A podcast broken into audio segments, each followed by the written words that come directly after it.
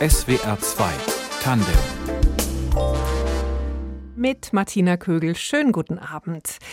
Wir wollen uns heute mit einer faszinierenden Parallelwelt beschäftigen, die um uns alle herum existiert, ganz gleich, ob wir auf dem Land, auf dem Dorf, in der Vorstadtsiedlung oder im Stadtzentrum wohnen. Aber wir nehmen diese Parallelwelt kaum wahr, obwohl sie direkt vor unserer Nase ist.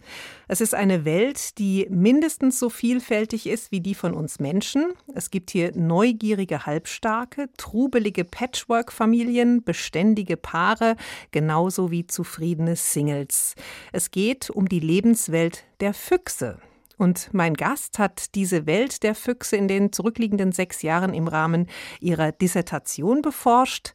Bei mir ist die Wildbiologin Sophia Kimmich. Ganz herzlich willkommen. Hallo, danke für die Einladung. Frau Kimmich, Sie wohnen in Berlin, wo Sie auch Ihre Forschung zum Fuchs betrieben haben. Wann ist Ihnen denn dort in der Großstadt zuletzt ein Fuchs über den Weg gelaufen? Tatsächlich sehr passenderweise, als ich meinen letzten Tag am Institut hatte für meine Doktorarbeit.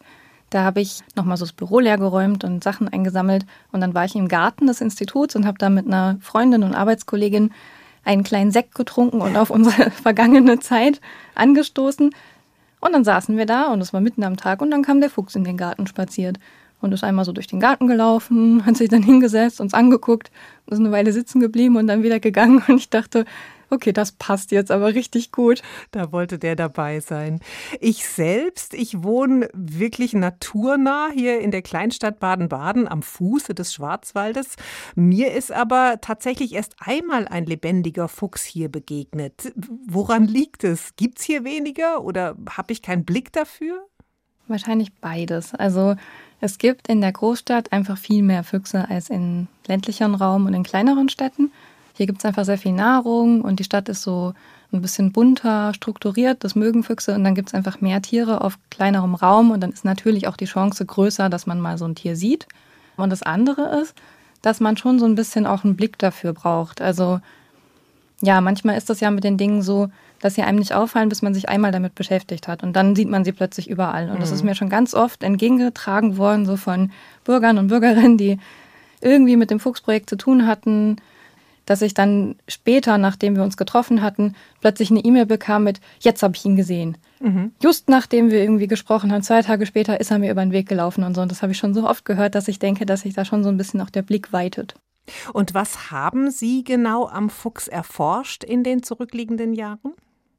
Ich habe untersucht, wie sich die Füchse an das Leben in der Stadt anpassen, also was das so ein bisschen mit dem Fuchs macht, dass er in so eine künstlichen, ungewöhnlichen Welt lebt, die ja doch ganz anders ist als die, wo er eigentlich herkommt. Und habe mir dann so verschiedene Bereiche des Fuchslebens angeschaut. Also zum Beispiel, wie ernähren sich Füchse in der Stadt? Wo schlafen die? Wie viel laufen die in so einer Nacht? Ähm, sind die Tag oder Nacht aktiv? Aber auch die Verwandtschaftsbeziehungen der Tiere und auch, ob die Berliner Stadtfüchse mit den Füchsen im Umland in Brandenburg eigentlich im Austausch stehen oder ob die so ihr eigenes Ding machen. Also ganz viele verschiedene Bereiche des Fuchslebens. Ja, und diese faszinierende Lebenswelt der Füchse, vor allem der Füchse in der Stadt, die wird uns in dieser Stunde die Wildbiologin Sophia Kimmich nahebringen. Sie hat im Rahmen eines Forschungsprojekts des Leibniz-Instituts für Zoo- und Wildtierforschung den Rotfuchs in urbanen Lebensräumen erforscht. Und ich weiß es echt zu schätzen, dass sie heute hier ist. Am Freitag, also übermorgen, ist nämlich das große Finale ihrer Promotion, ihre Disputation. Frau Kimmich, Freuen Sie sich darauf, über Ihr Herzens- und Lebensthema der letzten Jahre zu reden? Also ich glaube, irgendwo begraben unter ganz, ganz viel Stress und äh, Angst vor diesem Termin ist bestimmt so ein bisschen Freude, die dann hoffentlich auch während der Disputation dann durchkommt, wenn es dann nach dem Vortrag, den ich dort halten werde, darum gehen wird, mit dieser Kommission über meine Arbeit zu sprechen und Fragen zu beantworten und so im Moment ist das Ganze doch sehr überlagert von äh, einer großen Anspannung. Das geht uns, glaube ich, allen so, allen Doktoranden, dass das so ein Tag ist, von dem man irgendwie oft von Tag eins der Doktorarbeit an so ein bisschen Bammel hat. Und das Gefühl danach ist dann wunderbar. Vielleicht hilft Ihnen unser Gespräch ja ein bisschen zum Warmlaufen.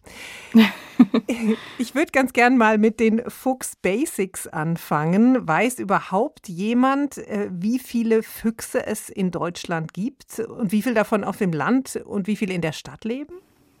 Nein, eigentlich kann das niemand so wirklich behaupten, dass er das wüsste. Es gibt aber halt immer mal wieder so einzelne Zahlen, die erhoben werden. Also zum Beispiel gibt es eben Zahlen für Berlin, einfach weil es eine Studie gab, die Bauten mhm. kartiert mhm. hat und die Tiere dann gezählt hat in so standardisierten Gegenden und das dann hochgerechnet haben. Und sowas gibt es dann halt immer wieder aus verschiedenen Ecken. Und daher wissen wir eben zum Beispiel, dass die Fuchsdichten, also die Anzahl der Tiere, die eben so auf einem Quadratkilometer vorkommen, in den Städten oft 10 bis 15 Mal so hoch ist wie auf dem Land. Wie viele Tiere es aber so insgesamt gibt, weiß man eben gar nicht. Für Berlin ist die Schätzung zwischen 5.000 und 11.000. Dass die so ein bisschen doll abweicht, liegt einfach daran, dass sich das im Jahresverlauf verändert. Also 5.000 sind dann quasi nur die erwachsenen Tiere und im Frühjahr kommen dann ja die ganzen Jungtiere dazu. Mhm. Der Fuchs, der war für mich immer ein Wildtier, das in der Wildnis, im Wald zumindest hauptsächlich lebt, ähm, diese Wildnis auch braucht und sucht. Wo liegt da jetzt mein Irrtum? Eigentlich gar nicht. Also das stimmt ja auch. Der Fuchs ist ein Wildtier und der hat auch ursprünglich ja quasi draußen in der Natur, wenn man das so nennen möchte, gelebt. Ähm, vor allem so an Waldsäumen und so am Übergang zur Agrarlandschaft und so. Mhm. Aber der Fuchs ist eben ein Kulturfolger, der gemerkt hat, dass man in der Nähe des Menschen auch ganz gut leben kann und im menschlichen Siedlungsgebiet.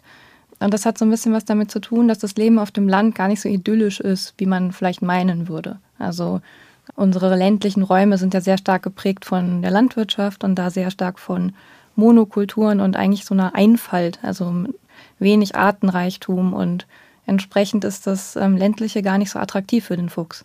Das, es gibt ja einen Grund dafür, dass es in der Stadt so viel mehr gibt. Der Lebensraum bietet dem Fuchs einfach mehr Nahrung und mehr Versteckmöglichkeiten. Mhm. Genau, ist also gar kein Irrtum, sondern einfach eine Entwicklung. Ähm, der Irrtum liegt aber wahrscheinlich darin, dass man äh, noch äh, denkt, dass die Artenvielfalt auf dem Land größer ist, aber sie ist im urbanen Raum offensichtlich höher. Woran liegt das? Ja, tatsächlich ist das so. Und das betrifft jetzt nicht nur den Fuchs und davon, dass es jetzt mehr Tiere gibt, sondern es gibt wirklich auch mehr Arten.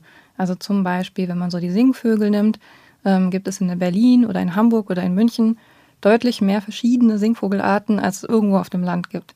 Und das liegt eben einfach daran, dass auf dem Land alles so eintönig geworden ist. Wir haben riesige Felder, wo überall die gleiche Pflanze draufsteht. Es gibt viel weniger Abwechslung und Struktur. Und in der Stadt findet man genau das. Alte Bäume, quasi ein Flickenteppich aus verschiedensten grünen Landschaften mit Friedhöfen und Parks und hier mal eine Brachfläche und ein Bahndamm. Alles ist so bunt ähm, gemischt und dadurch ist irgendwie für jeden was dabei. Für diejenigen, die in irgendwelche alten Baumhöhlen müssen, genauso wie die, die eigentlich an Felsen brüten, die brüten dann eben an Gebäuden. Das heißt, einfach diese Vielfältigkeit, die auf dem Land verloren gegangen ist durch die intensive Landwirtschaft, die bietet die Stadt. Aber es gibt ja eben auch ähm, viele versiegelte Flächen. Es gibt Autos, Busse, Lärm. Ähm, dringen die Füchse jetzt gerade wieder, dringen die da mit ihren Instinkten durch diese menschengemachte Welt überhaupt durch? Das ist schon tatsächlich ein Problem. Also auch die Füchse zahlen einen sehr hohen Preis für dieses Leben in der Stadt. Ähm, die sterben viel früher, die werden viel häufiger überfahren, ähm, können nicht so alt werden in der Stadt dadurch. Das ist tatsächlich so, dass die Stadt ein sehr schwieriger und herausfordernder Lebensraum für Wildtiere ist. Nicht nur für den Fuchs. Und es ist ja auch so, dass in der Stadt nur ganz bestimmte Wildtiere oft vorkommen. Also diejenigen, die ohnehin eine höhere ähm, Anpassungsfähigkeit haben. Es gibt andere Arten, für die ist das keine Option, quasi einfach vom Land in die Stadt auszuweichen. Wenn es auf dem Land lebensfeindlich wird, die sterben dann eben aus. Und der Fuchs ist ein Meister der Anpassungsfähigkeit? Ja, zumindest ähm, eilt ihm dieser Ruf voraus. Zum Teil sieht man das ja schon allein daran, ähm, wie weit er auf der Welt verbreitet ist. Man findet ihn ja in total eisigen Regionen im Norden, irgendwo in Sibirien und in Skandinavien genauso wie zum Beispiel in Nordafrika, um den Nil herum, in Australien, in Nordamerika. Er ist einfach sehr gut darin, mit verschiedensten Lebensbedingungen klarzukommen, aber trotzdem ist auch für den Fuchs der Mensch ein einschränkender Faktor. Und mhm. so entspannt und einfach ist das für den Fuchs eben gar nicht, wie man immer gedacht hat mit dem Menschen. Das ist auch etwas, was ich mir in meiner Doktorarbeit ganz explizit angeschaut habe, wie denn eigentlich die Limits für den Fuchs so sind. Ähm, ob der nicht doch irgendwie mehr von uns eingeschränkt wird, als wir das einfach immer annehmen, weil wir ihn eben sehen und denken, dem wird es schon gut gehen. Und ich habe noch eine Sache, die mich interessiert, wenn wir über Füchse reden. Da muss man sich ja auch erst so eine Art Fuchsvokabular drauf schaffen. Es gibt so ein paar grundlegende Begriffe. Welche sind denn die wesentlichen? Ich glaube, das Fuchsweibchen, das ist die Fähe. Ja, genau. Ähm, die Fee und der Rüde. Den Rüden, den kennen wir ja von den Hunden. Mhm. Ähm, da ist man den Begriff schon so ein bisschen gewöhnt. An die Fee muss man sich dann erstmal gewöhnen. Da hatte ich mal eine ganz nette Begegnung. Da hat ein Bürger die ganze Zeit immer von der Fähre geredet. Und dann habe ich eine Weile gebraucht, bis ich gemerkt habe, ah, ich glaube, der meint die Fee. Genau, das sind halt Begriffe, die kommen aus der Jägersprache. Nachkommen der Füchse zusammengenommen heißen auch Geheck. Ist ja auch ein ganz merkwürdiges. Wort. Ähm, mhm. Und ähm, wenn ein Fuchsbau benutzt wird, dann heißt das, der ist befahren. Ähm, mhm. Das sind eben einfach so ja, Begriffe, die sich in dieser Jägersprache so entwickelt haben und die man deswegen im Kontext vom Fuchs dann auch relativ oft hört. Man muss die aber nicht benutzen. Okay. Ich bin gespannt darauf zu hören, wie Sie konkret vorgegangen sind bei Ihren Forschungen, wie Sie eingetaucht sind in die verborgene Welt der Füchse in der urbanen Wildnis Berlin. Ähm, ich bin sehr viel unterwegs gewesen, um meine Füchse zu telemetrieren, also mit so einer Antenne durch die Stadt gezogen, um dann ein Signal zu hören, was der Heißbandsender der Füchse aussendet und die Daten aus diesem Sender runterzuladen. So, wenn man dann da im Feld steht und seinen Fuchs sieht und nachdem man irgendwie schon mehrere Stunden unterwegs war und oft sich durch Regen und schlechtes Wetter gekämpft hat und so, dann ist das immer so ein schönes Triumphgefühl, wenn man das geschafft hat, da ähm, seinen Fuchs zu finden. Mhm. Ja, genau, dann kann ich mich reinfühlen in, in dieses Gefühl, was, glaube ich, viele von uns ähm, Biologen und auch gerade von diesen, sagen wir mal, alte Schule Feldökologen antreibt, so ganz große Faszination für die Natur und für alles Wilde da draußen. Was Sie gerade schildern, das kommt auch rüber in dem Buch, das Sie geschrieben haben über Ihre Forschung von Füchsen und Menschen heißt es, auf den Spuren unserer schlauen Nachbarn als Wildbiologin unterwegs in der Großstadt. Ähm, da haben Sie Ihre Forschungsarbeit, die ja so an die sechs Jahre gedauert hat, ähm, unterhaltsam und auch sehr persönlich zusammengefasst. Können Sie sich noch an Ihre erste Fuchsbegegnung überhaupt erinnern? Hm, naja, das sind dann eher so ein bisschen verschwommene Kindheitserinnerungen, so meistens eher so aus dem Auto im Vorbeifahren. Der Fuchs, der dann so irgendwo nachts an der Landstraße, wenn man so von irgendeiner nächtlichen Überlandfahrt mit den Eltern zurückkam und dann so mit mhm. plattgedrückter Nase an der Scheibe saß. Aber ich erinnere mich noch sehr gut an die erste so richtig direkte Begegnung dann als Erwachsene, als ich nach Berlin gezogen war und gerade angefangen hatte. Mhm. Ähm, da ist mir dann Genau, gerade mit dem Forschungsprojekt begonnen hatte, ähm, da ist mir dann eben ein Fuchs direkt auf dem Bordstein begegnet, ähm, ganz unerwartet für mich. Und der hat mich dann so. Da haben Sie schon gewusst, Sie sind am richtigen ja, Ort für die Forschung. Das stimmt. Und der hat mich so intensiv angeschaut. Das machen die oft, die frieren dann so ein und gucken einen an. Das ist jetzt gar nicht so, wie man das so von Rehen kennt, die dann irgendwie im Scheinwerfer stehen bleiben, sondern ich glaube, die sind wirklich neugierig. Die gucken dann halt kurz und dann entscheiden sie, ob das jetzt irgendwie interessant ist oder nicht. Und ich war offensichtlich nicht interessant und er ist weitergegangen. Aber ich fand ihn total interessant und ähm, mhm. genau, das äh, ist irgendwie hängen geblieben. Das war dann eine Zufallsbegegnung für Ihre Forschungen. Im Anschluss mussten Sie dann aber ähm, einzelne Rüden und Fähen ausfindig machen und die Streifzüge durch Berlin möglichst lang und genau verfolgen. Wie sind Sie da vorgegangen? Sie haben gerade schon am Anfang das Stichwort Telemetrieren genannt, ähm, aber davor war ja, muss das Tier ja A gefunden werden und B einen Sender kriegen. Ja, genau. Also das Finden an sich ist gar nicht mal so schwer, weil es gibt überall in Berlin Füchse. Das heißt, theoretisch kann man einfach überall in Berlin eine Falle hinstellen und muss einfach nur warten. Irgendwann kommt dann schon ein Fuchs. Aber es gibt natürlich Orte, die eignen sich halt für sowas besser und schlechter. Und da war mir auch total wichtig, dass das alles auch sicher für den Fuchs ist. Das heißt, ich habe nur auf Geländen gefangen, die nicht öffentlich zugänglich sind, sodass jetzt nicht, wenn so ein Tier in der Falle sitzt, einfach irgendjemand kommen könnte. Vielleicht jemand, der dem Fuchs irgendwie nicht wohlgesonnen ist. Und an diesen geschützten Standorten, die ich dann eben Wo war das auch mit Hilfe von Ach, zum Beispiel ähm, hat die BSR in Berlin mir geholfen oder auch die Berliner Wasserbetriebe und BSR viele andere Firmen. Ähm, das ist die Berliner Stadtreinigung. Mhm. Genau, also die Berliner Stadtreinigung, die Berliner Wasserbetriebe, ähm, verschiedene andere Firmen, auch manche Partnerinstitute und so, alle die irgendwelche Gelände hatten, die eben nur einer begrenzten Zahl von Mitarbeitern zugänglich sind, haben mir das ermöglicht, dort die Fallen aufzustellen, nachdem ich eben so ein bisschen erzählt hatte, was ich in dem Projekt mache. Mhm. Genau, und dann war sozusagen das die große Aufgabe, diese Fallen immer wieder mit Köder auszustatten und auch mit Wildkameras so zu überwachen und zu schauen, was für Tiere sich dort so rumtreiben.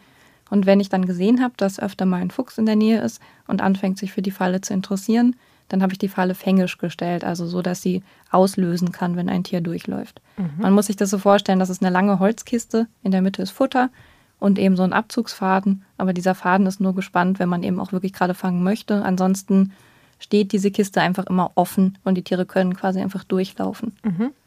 Und dann ähm, muss an dieses gefangene Tier ein Sender. Genau, wenn man denn dann mal einen Fuchs fängt, weil meistens fängt man irgendwas anderes, was hungrig ist. Das ist so ein bisschen das Problem an den Fuchsfallen, weil die nicht artspezifisch sind. Das heißt, man hat dann auch Krähen und Elstern und Waschbären und alles mögliche andere in den Fallen sitzen. Genau, aber wenn es ein Fuchs war, dann hat der eben seinen Sender bekommen und dafür habe ich eine leichte Narkose bei dem Tier gemacht, zusammen mit einer Tierärztin, die auch immer mit dabei war, damit der Fuchs keinen Stress hat während der Prozedur und dann bekommt der Fuchs einfach so ein, das sieht aus wie ein Hundehalsband mit einer kleinen Messeinheit dran.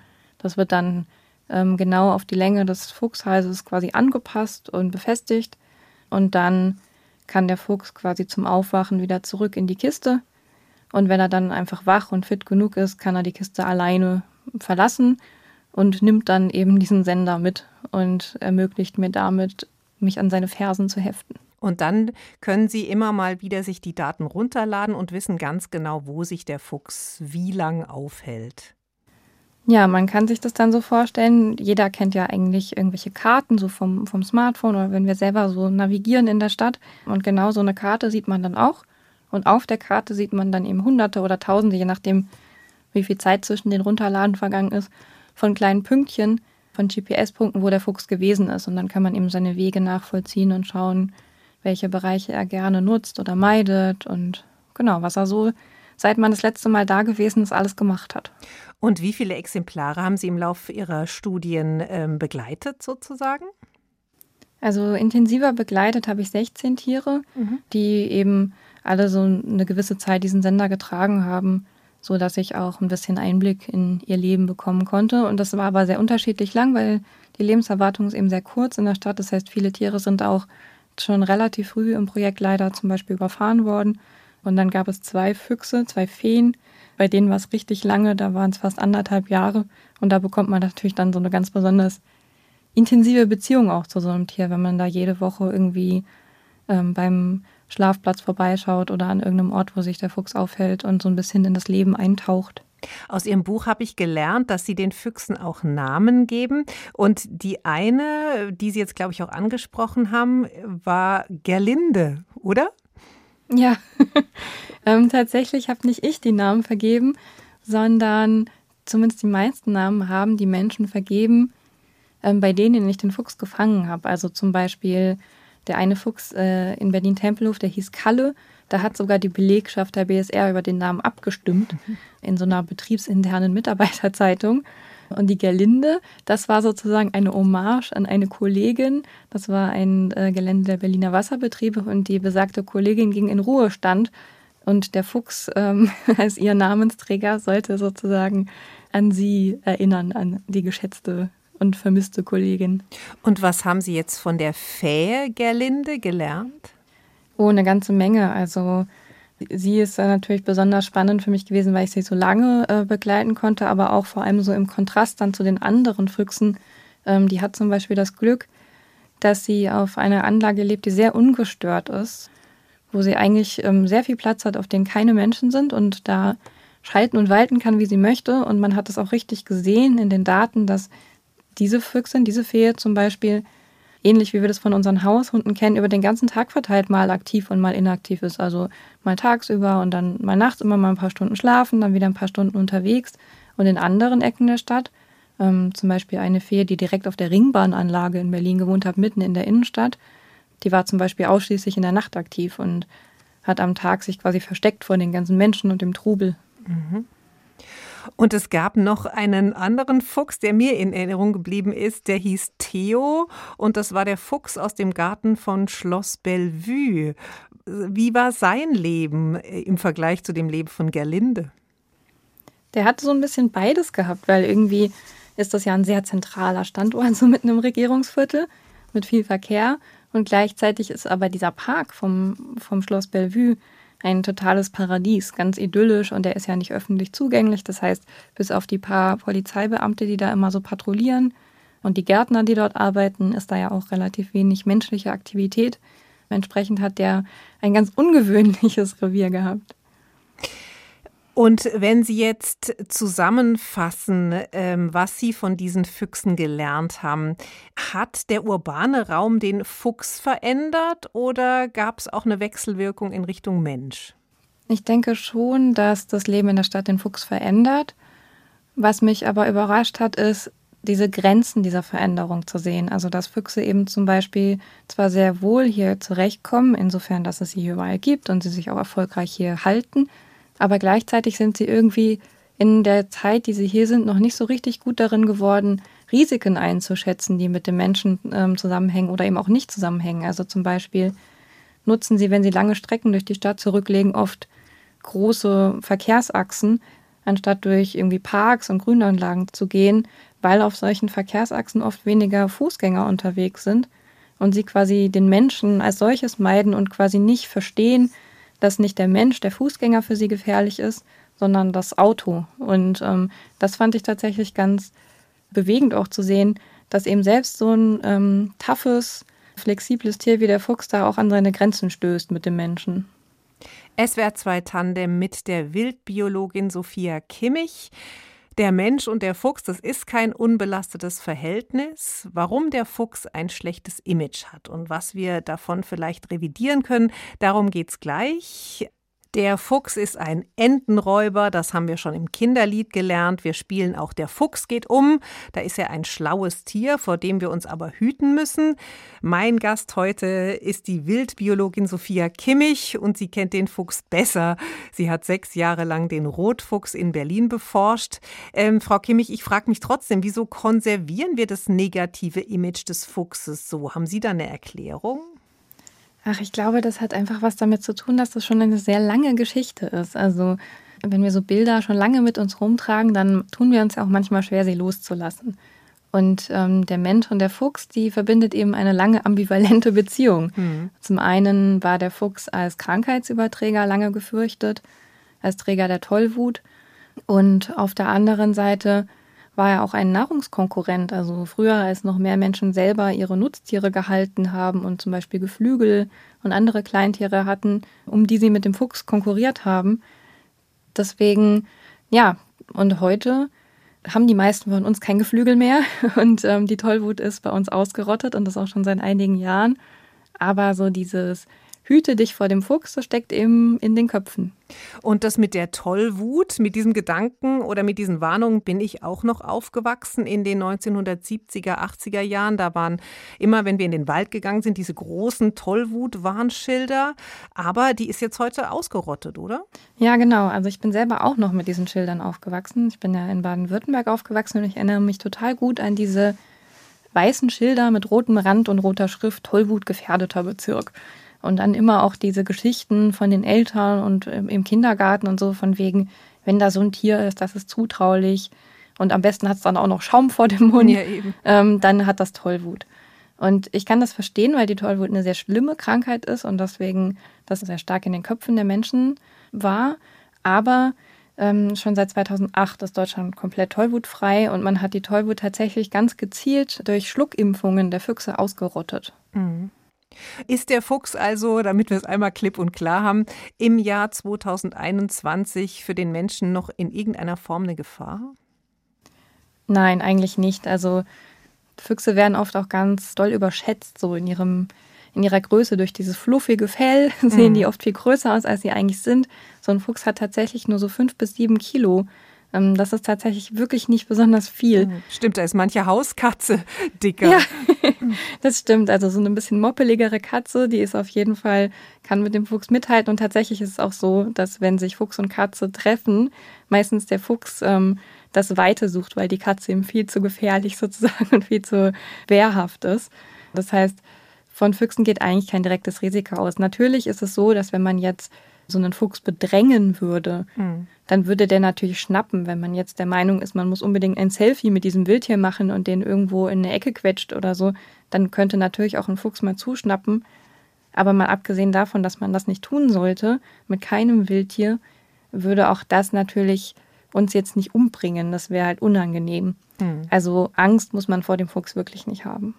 Also jetzt mal von dem Selfie abgesehen, aber wenn ich jetzt Lust gekriegt habe, einmal einen Fuchs zu beobachten, ähm, das haben Sie ja jetzt jahrelang gemacht, wie stelle ich es am besten an? Wann und wo?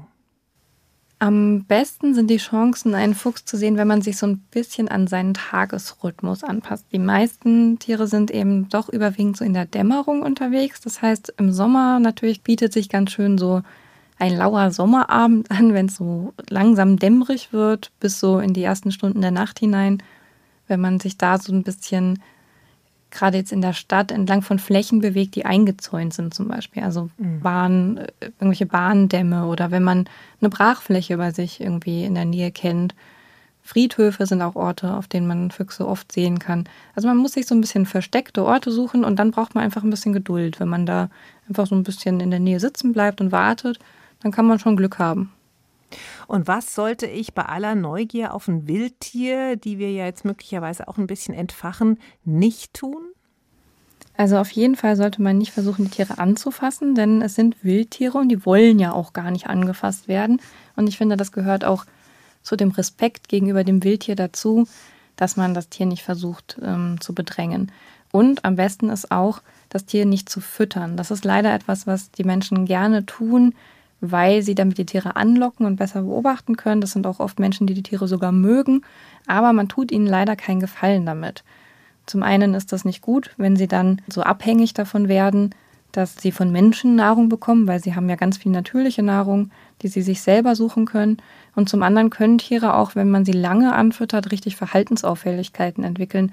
Also eigentlich ist das Beste, es einfach zu genießen, wenn man einen Fuchs sieht, wenn man das Glück hat, einen zu treffen, sich einfach daran erfreuen, aber eben den gebührenden Respekt, den gegenseitigen Abstand halten und einfach das Tier äh, und seine Wildheit respektieren. SWR 2 Tandem mit der Wildbiologin Sophia Kimmich. Jetzt haben wir viel über Ihre Forschung geredet.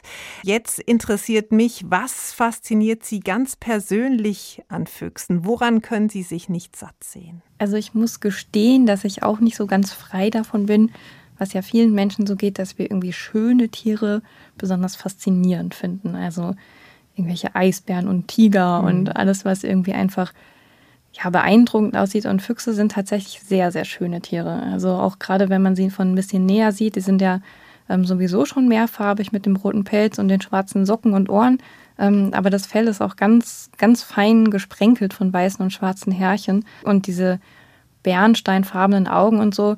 Also schon rein von der Ästhetik her, finde ich, ähm, geht da so eine gewisse Faszination von aus. Und von dieser oberflächlichen Betrachtung sozusagen ganz abgesehen, sind das einfach ganz tolle Tiere. Also sie sind wahnsinnig intelligent, sie sind flexibel und anpassungsfähig, sie sind ähm, quasi Familientiere, die sehr sozial sind. Die erwachsenen Tiere kümmern sich gemeinsam um ihre Jungen. Die Erwachsenen spielen auch noch nicht nur eben als Welpen, sondern ihr ganzes Leben lang.